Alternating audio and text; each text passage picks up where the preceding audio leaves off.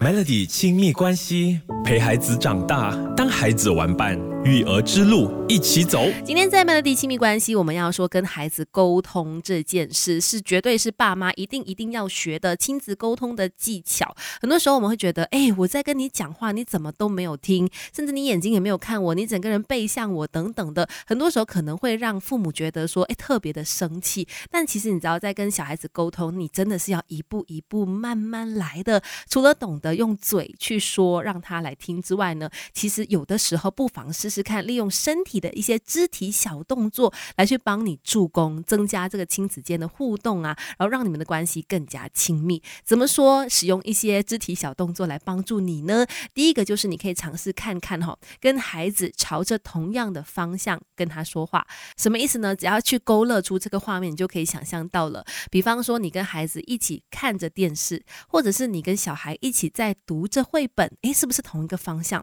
就你可能从后面抱着他他去给他讲故事啊，或者是跟他说事情的时候，这样子朝着同一个方向的方式去谈论一些事情，谈论相同的事物的时候呢，你知道吗？能够带给孩子更多的安全感。那你说的话呢，他自然也会听进去。除此之外，除了跟孩子朝同样的方向，能够增加你们之间的亲子好感度之外，还有什么样的方法可以让孩子更加愿意跟你沟通呢？等一下跟你聊。教养小孩学问多，Melody 亲密关系一起学更多。继续在 Melody 亲密关系，今天我们说，想要更加顺利的跟孩子达到亲密的亲子沟通的话呢，需要用一些身体语言，需要用一些肢体的这个动作去帮助你啦。那我不知道你有没有留意到，说很多时候哈，大家在留意这个英国王室的新闻的时候呢，会很注意这个凯特王妃跟她的孩子们讲话的姿势。你有没有注意到，凯特王妃都是蹲下。来跟孩子说话的这一点呢，被很多的媒体盛赞，很多的这个育儿专家也都是很认同这样的做法。就是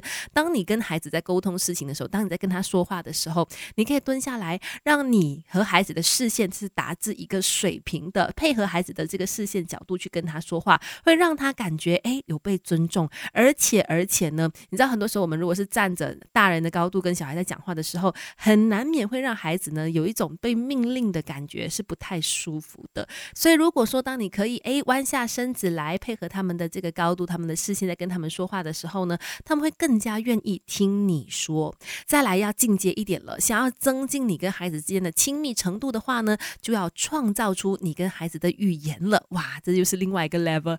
教养小孩学问多，Melody 亲密关系一起学更多。今天在 Melody 亲密关系，我们说想要跟孩子增进亲密的亲子沟通这一块的话呢。其实有很多的方法可以帮助你的，不是只是说跟孩子讲话就你负责讲，他负责听而已。很多时候他听不进去，或者左耳进右耳出的时候，你更加生气，反而让这个亲子沟通呢有一点被破坏掉了哈。怎么样用一些肢体语言？像刚才就提到说，你可以跟孩子朝着同样一个方向的角度去跟他说话，然后再来呢，诶，蹲下身体来跟他们是保持水平线的一个眼神接触，诶，可以让他们感觉更加的有安全感，更加贴心。再来的话呢，创造属于你们的语言。这一点其实我觉得蛮像是我们跟我们的姐妹涛、跟我们的这个兄兄弟之间呐，或者是亲密的人之间呢，有的时候你知道我们会有我们自己的那种语言的，就是我们自己才懂的那个那套说法，或者是我们自己才懂的那种事情，就会让我们的关系更加的紧密嘛。放在跟亲子上面也是有异曲同工的效果的。